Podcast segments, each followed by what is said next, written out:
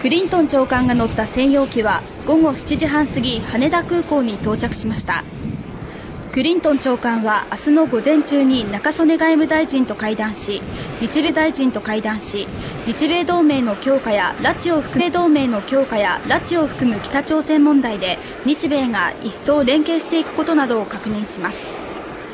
また麻生総理や民主党の小沢代表とも会談する予定です。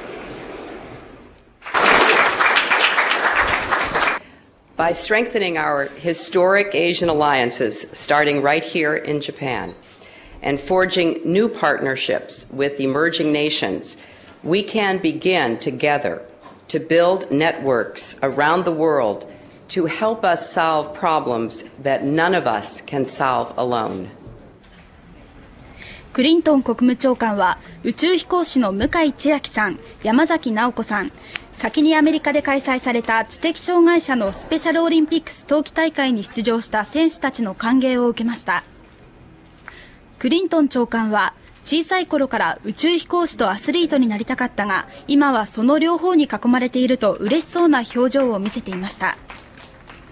クリントン長官はあさってまで日本に滞在しその後はインドネシア、韓国、中国を訪れることになっています。